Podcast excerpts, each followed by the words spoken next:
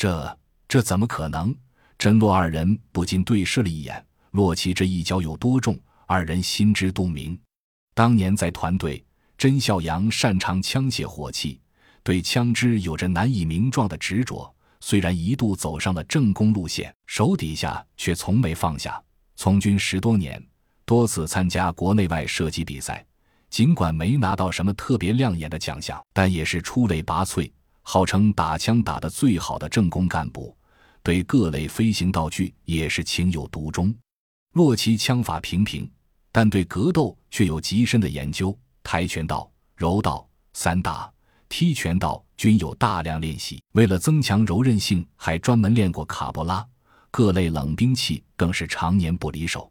战友们都说，洛奇和武将之间只差一匹马。转业前一年，洛奇参加了军区格斗比武，一路过关斩将，直到决赛遇到了连续三届全军散打王。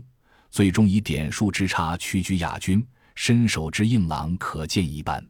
虽然二人离开团队几年，但每周四次健身房是绝对少不了的。各类格斗、射击俱乐部也是常客，身手大有不退反进之感。然而这一脚蹬在那女人身上，虽说警告的意味更浓，却怎么可能这么快没事人一样又晃过来？甄孝阳自问，换了自己做不到。冷神的功夫，吊带妹已经摇到身前两米。洛奇猛醒一般，一个错身，左摆右勾二连之后，右脚挂着风一个鞭腿，正踢在女子脖颈处，咔嚓一声，颈骨肯定断了。可女子只是顺势一摘歪，就耷拉着脑袋，一步一步又挪过来。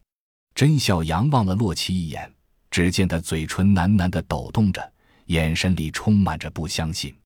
真也不信，但他深知事出有异必为妖，这事儿不对。突然，脑海中咔嚓一个惊雷，这场景见过，在电脑屏幕上，这是生化危机，这是丧尸。可是，这真的不是在做梦吗？